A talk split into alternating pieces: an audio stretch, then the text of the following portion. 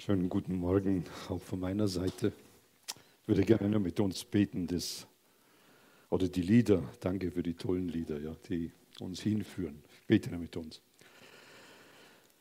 Vater, dass wir zu dir kommen dürfen, ist ein Vorrecht. Und in unserem Leben gab es einen Moment, wo du uns durch deinen Heiligen Geist überführt hast, über deiner Größe, über deiner ja, über deine Herrlichkeit, über deine Gerechtigkeit, wo wir erkennen durften, wer du bist.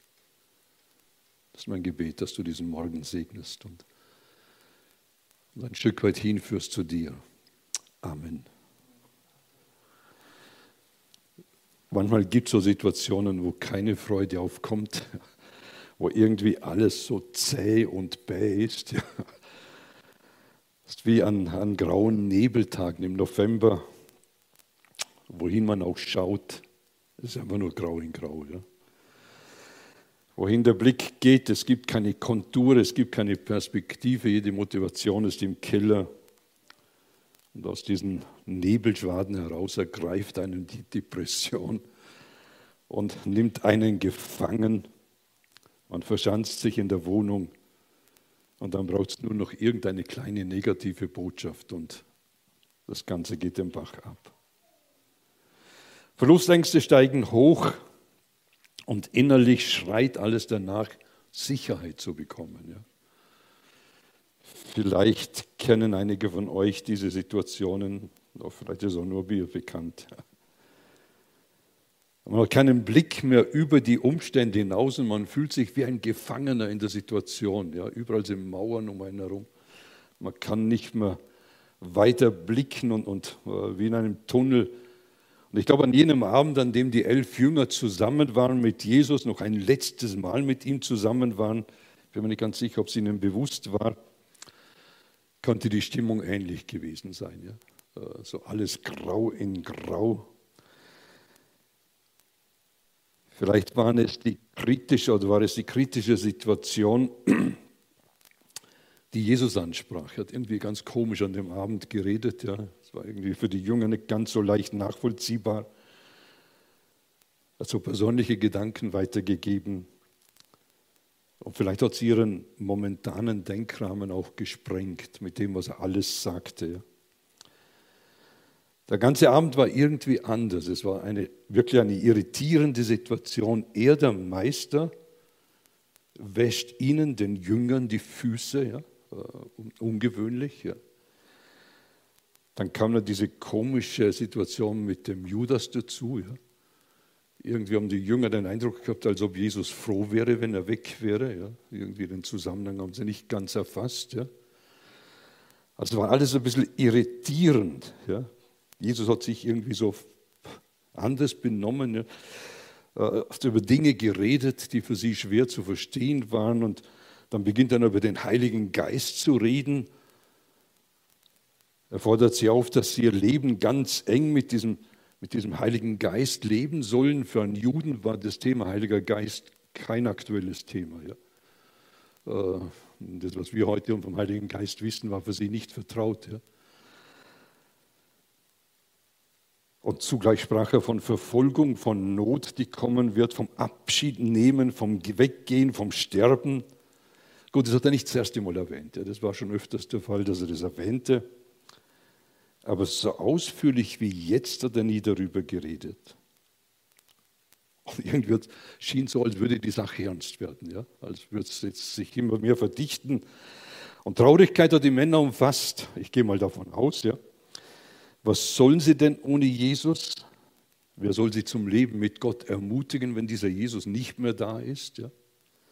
Die letzten drei Jahre hat er das ja am laufenden Band gemacht, sie ermutigt. Wer soll die Forderungen der Menschen nach Lehre und nach Heilung erfüllen? Das konnten sie als Jünger ja nicht. Ja? Wenn Jesus weg ist, was soll dann sein mit Wundern? Da gibt es keine Wunder mehr. Alles weg. Ich kann mir vorstellen, dass ihnen viele Gedanken durch den Kopf gegangen sind und 22 ratlose Augen sich immer ständig einander angeschaut haben und überlegt haben, was bedeutet das Ganze. Und dann finde ich es toll, wie so oft irgendwie wie, wie wenn Jesus die Situation erfasst, geht Jesus her und sagt, ich sage euch etwas, ja. Ich sage euch die Wahrheit. Es ist gut für euch, dass ich weggehe. Denn wenn ich nicht weggehe, kommt der Tröster nicht zu euch. Jetzt dieses, dieses Wort Tröster ist im, im Griechischen ein Wort, was ungeheuer viel an Füllung hat. Äh, Fürsprecher, Rechtsanwalt, Vertreter, jemand, der mich an der Hand nimmt, ja, ein Tröster, eine ganze Palette an, an, an äh, Inhalt hat dieses Wort, ja, dieses griechische Wort. Und der sagt, der kommt dann zu euch. Ja. Wenn ich aber gehe, dann werde ich ihn euch senden. Und wenn er kommt, dann wird er der Welt die Augen auftun. Er wird sie überführen, er wird diese Welt überzeugen. Ja. Viele von uns haben das erlebt, dass sie überführt, überzeugt worden sind davon, dass diese Sache mit Gott richtig ist. Ja. Er wird sie überzeugen über die Sünde und über die Gerechtigkeit und über das Gericht. Das sind diese drei Dinge. Über die Sünde, dass sie nicht an mich glauben. Über die Gerechtigkeit, dass ich zum Vater gehe und ihr mich hinfort nicht seht. Und über das Gericht, dass der Fürst, dieser Herrscher über dieser Welt gerichtet ist. Und ich möchte heute Morgen uns zwei Überlegungen in den Raum stellen und dann am Schluss noch eine Konsequenz, die sich daraus ergeben könnte, aufzeigen. Ja? Die eine Situation ist, Verlust wird zum Gewinn. Und die zweite Situation ist, dass das Aufdecken zum Gewinn wird. Und das dritte ist dann die Frage, was mache ich damit, wie gehe ich damit um? Zum ersten Verlust wird zum Gewinn. Ich erinnere mich gerne an meine Lehrzeit. Ich habe das Gymnasium abgebrochen und musste dann eine Lehre beginnen. Ja. Und dann kam diese Überlegung, äh, Lehre zu machen. Jetzt bin ich noch jemand aus dem letzten Jahrtausend, äh, in einer Zeit, als es noch währungsmäßig den Schilling gab. Ja. Und wir haben in der Lehre, im ersten Lehrjahr, ich habe es umgerechnet, 11,63 Euro im Monat verdient. Aber wir durften dafür am Samstag die Werkstatt kostenlos putzen. Ja? Und damals gab es diese Überlegungen, wäre es nicht gescheiter, irgendwo in eine Fabrik zu gehen, irgendwo an ein Akkordband hinzugehen ja, und gleich Kohle zu machen. Ja? Und es war nicht gescheiter. Ich wusste, wenn ich einmal Geselle bin, dann bin ich kein Hilfsarbeiter mehr. Ja? Und so viel habe ich schon kapiert gehabt, dass nicht der Hilfsarbeiter bestimmt über den Gesellen, sondern der Geselle bestimmt. Ja? Später habe ich dann die Meisterprüfung gemacht, zwei Jahre intensives Auskosten jeder Freizeitminute ja, äh, zum Lernen und zum Üben und was weiß ich. Ja? Weil ich wusste, wenn ich mal Meister sein werde, dann werde ich bestimmen, wer welche Arbeit macht. Ja. Finde ich nach wie vor faszinierend. Ja. Also nicht mal andere bestimmen über mich, sondern ich kann über andere bestimmen. Das heißt, in diesen Situationen war immer die Überlegung, ich verzichte auf etwas, ich habe einen Verlust, ja, aber am Ende werde ich einen Gewinn haben. Nun, ist jetzt in dieser Situation bei mir mit der Lehre, mit der Meisterprüfung, war der Gewinn ja gut nachvollziehbar, weil es ja empirisch ganz viele Beispiele dafür gegeben hat. Im Unterschied zu den Jüngern, die hatten keine Erfahrung mit dieser Situation von Jesus, dass er sagt, es ist gut, wenn ich von euch gehe, mit meinen Worten ausgedrückt, weil ihr einen hohen Gewinn haben werdet. Aber da gab es ja keine Erfahrungswerte dafür. Ja? Wer tot ist im Verständnis der Jünger, ja, der kommt nicht zurück, ja, außer Lazarus, aber das war nur kurzfristig, ja. Aber die anderen kommen nicht zurück. Das heißt, wenn Jesus weg ist, dann ist es ein endgültiger Verlust. Wie soll das ein Gewinn sein, wenn ich einen endgültigen Verlust habe? Wie soll ich da zu der Position kommen, dass ich durch einen Verlust einen Gewinn bekomme? Etwas preiszugeben zugunsten von etwas Besserem, ist eigentlich auch nicht die Stärke unserer Generation heute. Wir sind es ja heute trainiert oder sind es gewohnt, ja, wir werden trainiert in diese Richtung, ja, dass uns alles zu jeder Zeit zur Verfügung steht. Wir brauchen alles und sofort. Ja. äh, um, äh, wir überlegen gar nicht, ob es Sinn macht. Ja. Der Blick fürs Danach ist kaum gegeben. Auch wenn im Moment alles ein bisschen durcheinander kommt. Ja. Die Pandemie hat uns ein bisschen was anderes gelehrt. Ja. Der Krieg in der Ukraine lehrt uns was anderes. Ja. Die steigenden Kosten und so weiter. Wir werden ein wenig umdenken müssen. Ja. Wir werden den geplanten Restart der Welt 2.0 denken, dann könnten Ängste in uns hochkommen. Ja. Vielleicht haben wir es auch verlernt, Einschränkungen wahrnehmen zu wollen. Ja. Oder bewusst herzugehen und zu sagen, es macht Sinn, dass ich mich einschränke. Es macht Sinn, dass ich einen Verlust eingehe. Und vielleicht fehlt uns als Christen auch ein wenig der Blick für das Kommen Jesu in Macht und Herrlichkeit, für diese Realität. Ein Blick in die Berichte von Menschen in der Bibel, das zeigt uns an, an einer Vielzahl an, an Beispielen, ja, wie Menschen diesen, diesen Verlust im Blick auf einen Gewinn nicht wahrnehmen konnten. Ich möchte nur ein Beispiel daraus nehmen. Israel ist 400 Jahre in Ägypten. 400 Jahre ist eine lange Zeit. Ja? Sind die in Ägypten in der Versklavung, in der Sklaverei. Und dann kommt der Mose und sagt, ich will euch rausführen. Ja? Und die gehen her und sagen, Halleluja, der Herr befreit uns, wir packen alles zusammen. Nein, nein. Ein mühsames Überzeugen, zehn Plagen braucht es. Ja? Und dann sind sie unterwegs, dann, dann spaltet sich das Meer. Ja? Sie gehen durch, ja? eigentlich gigantisch. Ja? Äh, der ORF würde die ganze Reportagen darüber schreiben können oder der ganze Wissenschaftler einladen und analysieren und was weiß ich. Und dann sind sie in der Wüste. Ja? Und dann sollen sie nach Kanaan.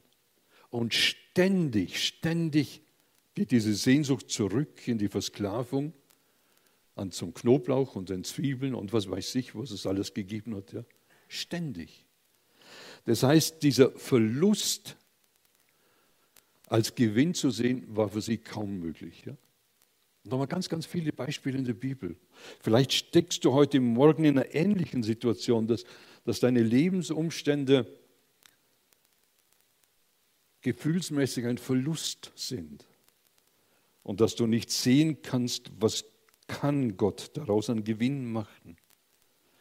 So wie bei Israel ein ständiges Murren und Mutzen die Folge war und die Sehnsucht nach Versklavung wieder gegeben war, könnte es auch uns ergehen. Vielleicht ging es auch den Jüngern so, dass sie gesagt haben, was soll das Ganze? Jetzt haben wir drei Jahre so, so eine tolle, kuschelige Situation gehabt. Und jetzt verlieren wir alles, jetzt ist alles weg. Was soll das Ganze? War so toll, mit Jesus reden zu können. Ja? Er hat uns die Dinge erklärt. Haben wir Hunger gehabt, dann hat es gleich mal Fisch und Brot gegeben. Waren wir krank, ein bisschen Heilung und wir waren jetzt schon wieder gesund. Und das Ganze soll man aufgeben.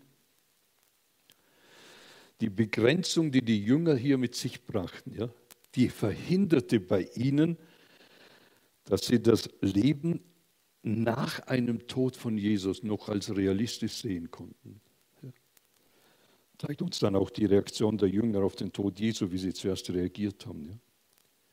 Und Jesus ist bereit, ihnen zu helfen und zu sagen, komm, ich, ich versuche die Brücke zu schlagen. Ich sage euch, was passiert. Ja? Und dieser Weg von Jesus sollte für die Jünger zu einem enormen Gewinn werden. Ja? Und wir profitieren nach wie vor davon. Nach dem Pfingstfest beginnen sie es zu begreifen. Also er sagt ihnen nochmal zur Erinnerung, aber ich sage euch die Wahrheit, es ist gut für euch, dass ich weggehe. Denn wenn ich nicht weggehe, kommt der Tröster nicht zu euch, wenn ich aber gehe, werde ich ihn zu euch senden. Ein entscheidender Wandel beginnt hier. Durch seinen Weg, Weggang wird es möglich, dass jetzt ein Tröster, ein Ratgeber kommen kann. Und jetzt müssen wir uns ein bisschen in die Situation der Jünger hineinversetzen. Jesus konnte ja immer nur mit ein paar Jüngern, vielleicht waren es 20, die hier zusammen waren, ich weiß nicht wie viele, ja, immer nur mit ein paar Jüngern gleichzeitig zusammen sein. Ging nicht anders. Es ging nicht mit mir. Ja. Das heißt, alle, wir wissen, dass Jesus ungefähr eine Schar von etwa 120 um sich gehabt hat. Ja. All die anderen hatten keinen Anteil an diesem Abend. Es ging nicht. Jesus konnte mit ihnen nicht direkt zusammen sein. Das heißt, diese Eingrenzung, dass nur ein paar Privilegierte diese Gemeinschaft haben kann, sollte durchbrechen werden. Und er sagt, ich komme wieder zurück in einer anderen Art und Weise. Nicht mehr körperlich, ja, sondern ich komme jetzt zurück in der Form des Heiligen Geistes. Ja. Jetzt für die Jünger oder für jüdisches Denken damals war es ein bisschen schwierig zu verstehen, dass der Heilige Geist in Menschen wohnen kann. Das war nicht nachvollziehbar im Alten Testament. Ja. Er war manchmal da, weil er geholfen hat, aber nicht, dass er im Menschen wohnt. Und Jesus sagt, ich komme wieder zu euch. Und er wird kommen in einer dauerhaften Form des Heiligen Geistes. Er wird dauerhaft im Menschen sein. Er sagt sogar in seinem Wort oder durch seinen Heiligen Geist gibt er uns bekannt, dass, er, dass wir Menschen, Kinder Gottes, ein Tempel des Heiligen Geistes sein werden. Dass er in uns wohnen wird. Ja, nicht ein Tempel mit Händen und Steinen gebaut, sondern ein Tempel aus Fleisch und Blut, in dem Gott wohnt. Es wird ein neues Denken geben, eine neue Zielsetzung, eine neue Perspektive auf das Reich Gottes. Der Mensch Jesus, der konnte nicht in der Nähe der Menschen leben, wie das durch das Kommen des Heiligen Geistes möglich ist. Ja, wenn wir heute Morgen zusammen sind, dann wissen wir, dass weltweit Millionen von Menschen zusammen sind und Gottesdienst feiern. Und in allen wohnt der Heilige Geist. Ja, wäre nicht möglich gewesen, wenn Jesus nicht gegangen wäre und uns den Heiligen Geist nicht gesandt hätte. Und das gilt für jeden Menschen, das gilt für dich an diesem Morgen, dass der Heilige Geist, wenn du ein Kind Gottes bist, in dir wohnt. Das ist eine Tatsache. Das ist ein Ergebnis dessen, dass Jesus wegging, dass in uns die gesamte Gottheit wohnt und, wir haben schon gehört beim Gebet von Lisa, er verlässt uns nicht in keiner Situation. In keiner Situation, er bleibt da. Ja? Er ist derjenige, der mit uns mitgeht. Er will uns Hilfe geben, er will uns trösten, er will ein Fürsprecher sein vor Gott, was immer dich bewegt. Ja? Der einen Seite vertritt er dich vor Gott und sagt, boah, ich kenne die Person, ich weiß, wie sie ist. Aber Jesus hat alles getan für sie. Auf der anderen Seite will er Trost geben. Ich bin bei dir, ich verlasse dich nicht. Er will uns Ratgeber sein. Er will uns aufzeigen, dass keine offene Schuld mehr gegeben ist. Dass alle Schuld bezahlt ist. Ein Christ muss keine Sorge mehr haben im Blick auf Schuld. Sie ist bezahlt.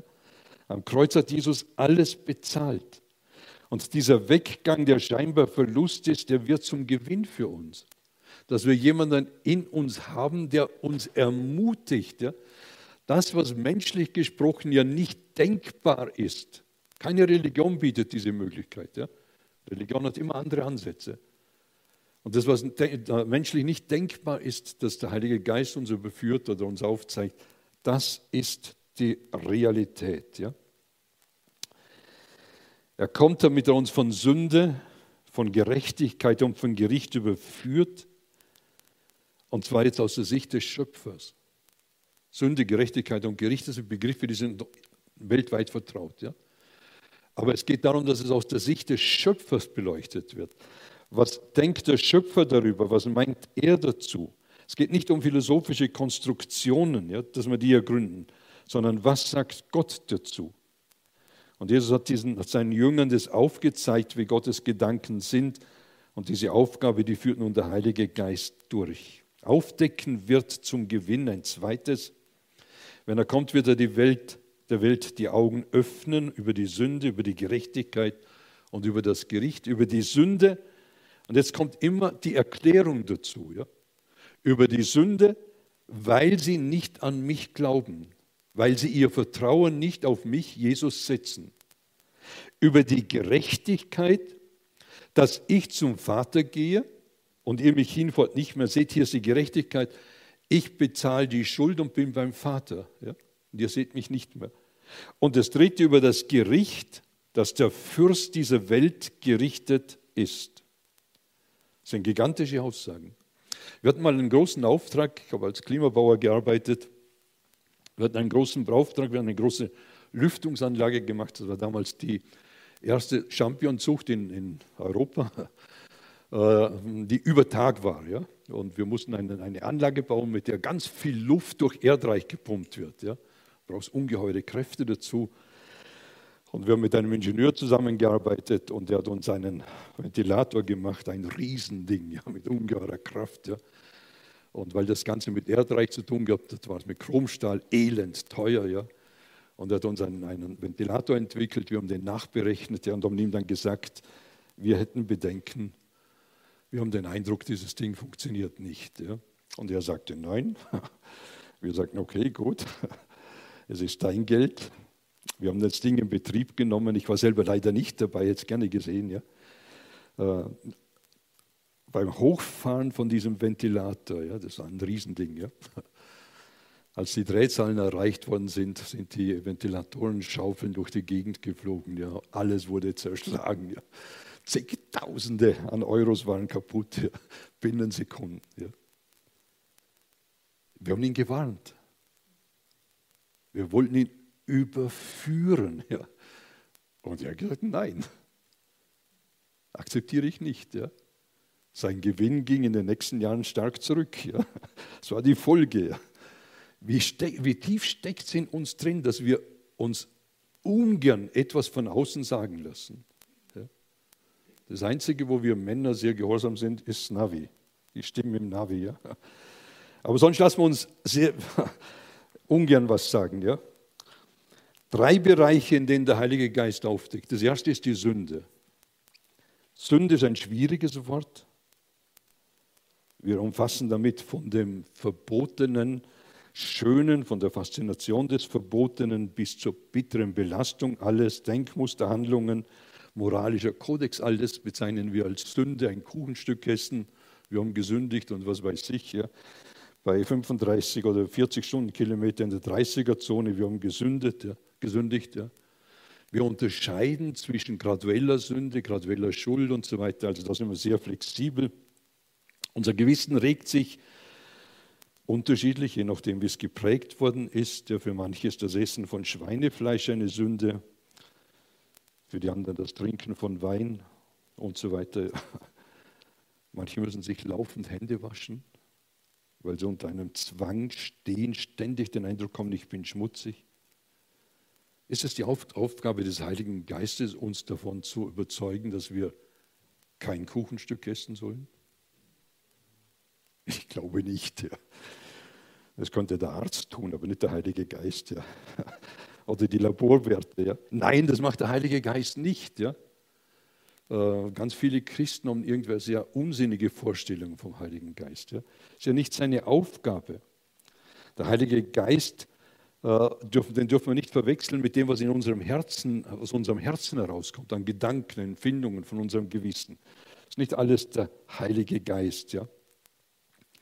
Wenn wir hier von Sünde reden will, die er aufdecken will, dann geht es um dieses Faktum, dass wir als Menschen grundlegend von Gott getrennt sind. Hier geht es nicht darum, dass der Heilige Geist uns einen moralischen Katalog aufdecken will, sondern er sagt, du bist als Mensch grundlegend von Gott getrennt. Und es fällt uns so schwer. Und wir sind in einer Zeit, in der der neue Mensch quasi kreiert wird und dieser neue Mensch grundlegend gut sein soll. Ja? Wir, wir versuchen ja den neuen Menschen zu erschaffen. Und es ist ein Anliegen heute, dass dieser Gutmensch gut sein soll. Ja? Und der Heilige Geist sagt, nein, er ist nicht gut. Ja? Er passt nicht zu Gott. Er stimmt nicht in Übereinstimmung mit Gott, lebt nicht in Übereinstimmung mit Gott. Wir wollen nicht wahrhaben, dass, dass Gott hergeht und sagt, jeder Mensch lebt von Geburt an im Egoismus, nämlich im Losgelöstsein von Gott. Kein Mensch lebt automatisch in Übereinstimmung mit Gott. Wir tun uns auch schwer wahrzunehmen, dass alle moralische Schuld letztlich nur Ausfluss ist dieser Grundsituation, dass wir getrennte von Gott sind. Und wenn wir die Auswüchse unter Kontrolle bekommen wollen, dann lösen wir das Problem nicht. Die Wahrheit der grundlegenden Trennung von Gott, die ändert sich auch nicht durch die Menschen, durch die Anzahl der Menschen oder durch die Menge der Menschen, die es ignorieren. Blaise Pascal sagte mal, instinktiv empfinden wir, dass wir unser Glück außer uns suchen müssen. Er war Physiker und Philosoph. Ja? Aber wie sucht man etwas außerhalb von sich, wenn man die Hindernisse nicht überwinden kann? Jedes Suchen im Blick auf Gott bleibt ja letztlich stecken, weil wir keinen Zugang zu Gott haben. Ja? Der Mensch kann von sich aus nicht auf die andere Seite, auf die Seite Gottes kommen. Und es gibt nur eine einzige Möglichkeit, indem von der anderen Seite jemand zum Menschen kommt. Und wir wüssten es nicht, wenn Gott es uns nicht offenbart hätte. In keiner Religion gibt es die Möglichkeit, dass die Gottheit zum Menschen kommt. In allen Religionen müssen Menschen zu Gott kommen, ja? über irgendwelche Wege, also zu Göttern werden. Ja? Also von der anderen Seite muss jemand zu uns kommen. Und Paulus wird es später im Galaterbrief so beschreiben, als die Zeit erfüllt war, sandte Gott seinen Sohn aus seiner Welt in diese Welt.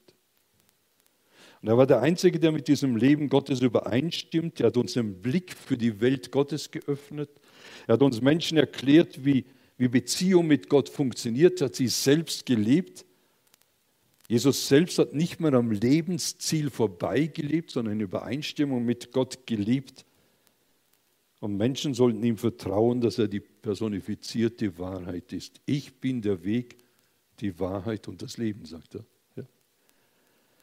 Und weil Jesus jetzt das nur eine begrenzten Zahl, einer begrenzten Zahl an Menschen weitergeben konnte, muss der Heilige Geist kommen, um es weiterzuführen, um zu reden bis in unsere Zeit hinein. Und er redet zu uns Menschen. Ich bin überzeugt davon, dass er an diesem Morgen zu dir redet. Ja? Egal wie dein Herz ist, ob du Jesus gehörst oder nicht, dass er zu dir redet. Dass der Heilige Geist in unsere Situation hinein reden will. Die Frage ist immer nur, ob wir es zulassen, dass er reden darf. Ja? Aus dem Problem Sünde nicht wirklich zu verstehen, folgt ein zweiter Punkt. Wir verstehen nicht, was Gerechtigkeit wirklich bedeutet. Wir wünschen uns Gerechtigkeit. In uns ist eine tiefe Sehnsucht nach Gerechtigkeit. Aber was bedeutet Gerechtigkeit wirklich? Der Heilige Geist muss uns aufzeigen, was Gerechtigkeit im Blick auf Gott bedeutet. Ja? Wie sieht Gott diese Gerechtigkeit? Habt ihr schon mal Kinder beim Kartenspielen beobachtet? Ich finde es spannend, unsere Enkel, wenn sie Karten spielen, ja. Äh, relativ oft, ja, führt es irgendwie zum Zoff. Warum? Weil einer die Regeln ändert. Mitten im Spiel ändert einer die Regel. Ja? Der andere fühlt sich irgendwie betrogen und dann kommt diese Aussage, aber das ist nicht gerecht oder nicht fair. Ja, genau. Ja. Das heißt, wir, wir interpretieren Gerechtigkeit sehr subjektiv. Ja. Haben Lehrer und Schüler die gleiche, das gleiche Verständnis von Gerechtigkeit? Sehr unterschiedlich. Ja. Äh, wenn eine Arbeit zurückgegeben wird, ist die Gerechtigkeit des Lehrers und die Gerechtigkeit des Schülers nicht immer übereinstimmend. Ja? Ich finde es auch spannend in der Politik. Ja? Was Parteien, die Regierungsparteien sind, als gerecht bezeichnen, kritisieren sie plötzlich als Oppositionsparteien, ja? als ungerecht und so weiter. Ja? Eigentlich ein Drama, was hier geschieht. Ja? Selbst Justitia ist nicht gerecht. Die haben ja die Augen verbunden. Ja? Aber die Ohren, sie hört immer noch. Wenn es eine absolute Gerechtigkeit gibt, wie würde sie denn aussehen? Wie müsste sie gelebt werden? Wie müsste man sie beschreiben? Und die brennende Frage, wie erhalte ich sie, diese absolute Gerechtigkeit? Jesus hat dieses Leben einer absoluten Gerechtigkeit gelebt. Und ich glaube, dass wir als Christen bis an unser Leben sein, die uns immer dessen wieder bewusst werden müssen. Nicht wir können Gerechtigkeit leben, sondern Jesus hat die Gerechtigkeit gelebt. Jesus hat sie erfüllt. Jesus wurde wie ein Verbrecher gekreuzigt und Menschen meinten, sie würden gerecht handeln, dass sie ans Kreuz, ihn ans Kreuz nageln. Die dachten, sie tun was Gutes. Ja? Ein Paulus, der die Christen verfolgt, dachte, er tut was Gerechtes. Ja? Und der Heilige Geist musste überführen und sagen, das ist nicht gerecht. Ja? Gottes Gerechtigkeit ist, dass in Jesus alles erfüllt worden ist, dass die Schuld bezahlt ist, dass dieses Verurteilen, dieses Tragen der Todesstrafe, des Schwerverbrecherseins an unserer Stelle geschah. Dass Menschen ihn zum Feind Gottes gemacht haben und er sich zum Stellvertreter von uns als Feinde Gottes erklären ließ dass er bereit war, das Opfer auf sich zu nehmen, um eine absolute Gerechtigkeit herzustellen. Die Menschen damals erkannten nicht, dass er das Opfer wurde, welches ihre Ungerechtigkeit mit seinem Tod bezahlt hat. Es gab ein paar Momente, der Soldat am Kreuz, ja, der sagt, dieser war Gottes Sohn und so weiter. Es gab ein paar Momente, die es erkannt haben. Und als der Heilige Geist am Pfingsten sein Werk in den Menschen beginnt, da wurde vielen bewusst, dass ihre Gerechtigkeit vor Gott nicht mehr zählt. Hier kann man Turnaround. Ja? Was sollen wir tun, damit wir gerettet werden? Plötzlich merken Menschen, wir sind nicht gerecht vor diesem Gott. Ja? Und sie bekommen die Antwort, dass sie sich bekehren sollen. Und die Antwort ist einem für sich sehr einfach im Blick auf Bekehren, eigentlich fast so einfach, weil sie kein Tun voraussetzt. Sie fordert nur das Vertrauen in das, was Gott getan hat. Denn Gott hat die Menschen so sehr geliebt, dass er seinen einzigen Sohn für sie hergab. Und jeder, der an ihn glaubt, wird nicht zugrunde gehen, sondern wird das ewige Leben haben. Und dieses, der an ihn glaubt, heißt ganz schlicht und einfach, der ihm vertraut. Der ihm zutraut, dass seine Aussagen richtig sind. Wer sein Vertrauen in das Leben Jesu, in das Sterben Jesu und in diese Auferstehung von Jesus, Ostern liegt ja hinter uns, setzt, wer für sich in Anspruch nehmen will, dass mit dieser Gerechtigkeit Jesu alle Forderungen erfüllt sind, dass es keinen mehr gibt, der erhält den Zugang zur Welt Gottes. Er erhält nicht nur den Zugang, sondern er wird passend gemacht für Gott. Und ich will das ganz bewusst betonen, dass dieses Vertrauen in Jesus uns das Recht für die Gemeinschaft mit Gott gibt. Am Anfang vom Johannesevangelium schreibt Johannes, so viele ihn aufnahmen, ja, so viele ihm ihr Leben anvertrauten, denen gab er die Autorität oder das Recht, Kinder Gottes zu sein. Wir können hier auf einen Rechtsstatus pochen, wir sind passend gemacht für Gott. Und das muss uns der Heilige Geist offenbaren, dass wir es in unserem Herzen annehmen können. Rational ist diese Tatsache manchmal für uns schwer nachvollziehbar. Und wenn sie uns der Heilige Geist zeigt, dann müssen wir sie als Faktum annehmen können. Ein letztes, er beführt uns vom Gericht. Seit jenem Menschen im Paradies, äh, seit jenem Moment im Paradies, als der Teufel in der Gestalt der Schlange den Menschen verführt und damit die Herrschaft des Menschen über die Sünde, Gott hat gesagt, du sollst über die Erde, du sollst herrschen über diese Erde. Und der Mensch dem Teufel die Stimme gab und damit die Herrschaft an ihn übereignete, ist er der Herrscher dieser Welt. Ja? Seit jenem Moment werden die Aussagen Gottes in Frage gestellt. Und uns wird Sünde als schön vorgegaukelt mit Sünde wird geworben, ja. Und wir vergessen, dass ein Gericht über diese Sünde auch folgt, also dieser Sünde folgt. Ja. Und dieses Böse ist eine Realität. Wir hören kaum heute mehr was vom Teufel. Ja. Also wenn in den Zeitungen die Artikel liest, ja, die zu Ostern, Weihnachten und so weiter äh, geschrieben werden, der Teufel hat, äh, der wird totgeschwiegen, das Böse wird totgeschwiegen und so weiter. Aber das Böse ist eine Realität. Der Teufel ist der Gegenspieler Gottes. Er ist nicht an Gottes Stelle. Ja? Er ist eine geschaffene Person. Er ist ein Engel, ein gefallener Engel. Und das Böse möchte nach wie vor, dass wir fallen. Am Kreuz hat Jesus alle diese Forderungen, die dieser, dieses Böse, ja, die rechtlich an den Menschen gegeben sind, hat Jesus alle Forderungen bezahlt bin manchmal erschüttert darüber, wie Christen Angst haben vor dem Teufel. Die gehen angstbesetzt durchs Leben durch. Am Kreuz, Kreuz ist alles bezahlt. Jesus hat mal gesagt, ich sah den Satan wie einen Blitz vom Himmel fallen. Kein Mensch muss sich mir darüber Sorge machen, das Gericht ist vollzogen. Es ist noch nicht ausgeführt, es ist vollzogen. Es gibt einen Tag, wo dieses Gericht ausgeführt wird, wo das Faktum dargestellt wird, so eine Art wie in, in dem, im Gerichtsbereich kennen wir eine Untersuchungshaft. Ja. Also wo die Urteile schon mehr oder weniger deutlich rauskommen, man weiß, man ist verurteilt, ja, wenn es eindeutig ist. Ja. Und dann brauchst du nur noch die Verhandlung, in der geklärt wird, du bist verurteilt und so weiter. Wir sind in so einer Situation und eines Tages wird die gesamte Menschheit zu dieser Verhandlung vor Gott versammelt werden. Und ein Blick in jenes zukünftige Gericht zeigt uns die Fakten auf. Da heißt es, ich sah die Toten, klein und große, vor Gott stehen. Und es wurden Bücher geöffnet und ein anderes Buch wurde geöffnet. Das ist das Buch des Lebens. Und die Toten wurden gerichtet gemäß ihren Werken, entsprechend dem, was in den Büchern geschrieben stand. Gemäß ihren Werken heißt nach ihrer eigenen Gerechtigkeit. Sie wollten mit ihren Werken ihre eigene Gerechtigkeit erarbeiten. Und dann heißt es, und wenn jemand nicht im Buch des Lebens eingeschrieben gefunden wurde, so wurde er in den Feuersee geworfen.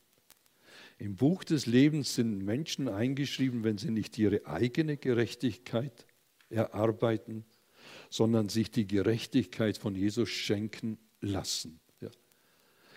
Dann haben sie diese Gerechtigkeit. Wenn Buch, im Buch dieses Lebens eingeschrieben ist, wer erkannt hat durch den Heiligen Geist, dass die Sünde ihn von Gott trennt und er niemals die Gerechtigkeit Gottes erfüllen kann, und es in Anspruch nimmt, der er bekommt die Gerechtigkeit Gottes. Und dann zeigt uns dieser Heilige Geist, dass wir keine Angst mehr vor dem Gericht haben müssen. Bei solchen Aussagen wünschte ich mir manchmal, ich wäre in einer Pfingstgemeinde oder in einer charismatischen Gemeinde. Die würden alle rufen Halleluja. Aber wir, wir rufen es innerlich. Wir, wir, freuen uns innerlich. Nein, das ist, das ist etwas Ungeheures. Ja? Ich muss keine Angst mehr vor einem Gericht haben als Kind Gottes. Der Heilige Geist sagt es uns zu. Ja? Es ist festgeschrieben, es gibt diese Gewissheit. Der Heilige Geist kann nicht lügen. Was er uns in seinem Wort geoffenbart hat, ist Faktum. Ich möchte uns zum Schluss die Frage stellen, ich habe schon gesagt, dass ich es tun werde.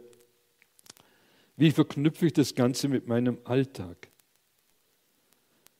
Eine Frage, wie stark darf der Heilige Geist in mein Leben hineinsprechen.